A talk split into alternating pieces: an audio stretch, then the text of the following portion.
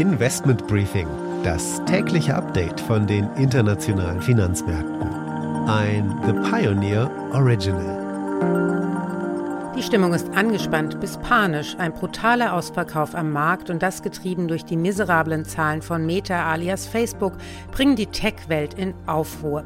Bei der EZB steht ein Gezeitenwechsel bevor. Zinsschritte dieses Jahr werden nicht mehr ausgeschlossen und in England hat die Bank of England geliefert und die Zinsen erhöht.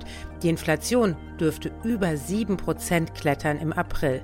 Damit einen schönen guten Morgen aus Frankfurt. Schön, dass Sie wieder mit dabei sind. Mein Name ist Annette Weißbach mit dem morgendlichen Update zu den Märkten.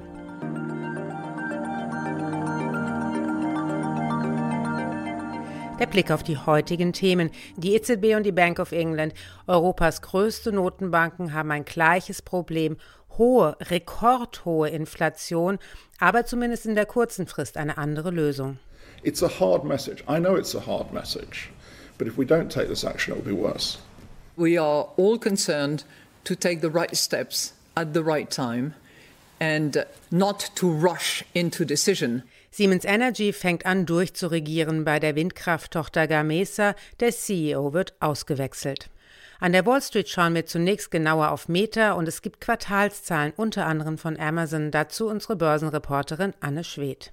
Ja, Meta führte gestern dazu, dass es an der Tech-Börse Nasdaq ein Minus von mehr als 3,7 Prozent gab. Dafür fielen aber die Zahlen von Amazon umso erfreulicher aus. Die Aktie des Tages ist ThyssenKrupp, denn da findet die Hauptversammlung statt. Das sind die Themen heute. Die komplette Ausgabe hören Sie als Teil unserer Pionierfamilie. Damit unterstützen Sie unabhängigen, werbefreien Journalismus. Alle Informationen dazu finden Sie auf unserer Website thepioneer.de. Ich hoffe natürlich, wir hören uns schon bald in aller Ausführlichkeit wieder.